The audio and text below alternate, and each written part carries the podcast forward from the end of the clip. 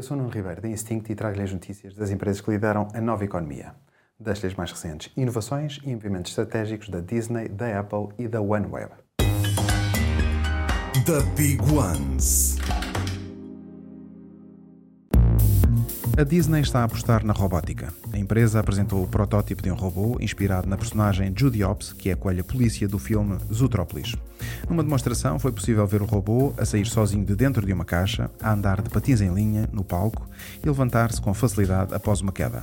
O objetivo da Disney é que estes robôs sejam capazes de estabelecer uma ligação emocional com os visitantes dos parques temáticos. A Apple comprou a Wave One, uma startup que utiliza inteligência artificial para compactar conteúdos de vídeo mantendo a elevada qualidade.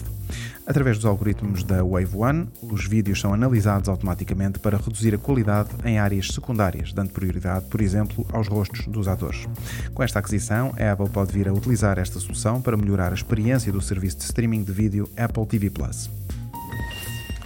E a OneWeb lançou mais satélites para o espaço que lhe vão permitir começar a oferecer no final do ano um serviço de internet com cobertura a nível mundial.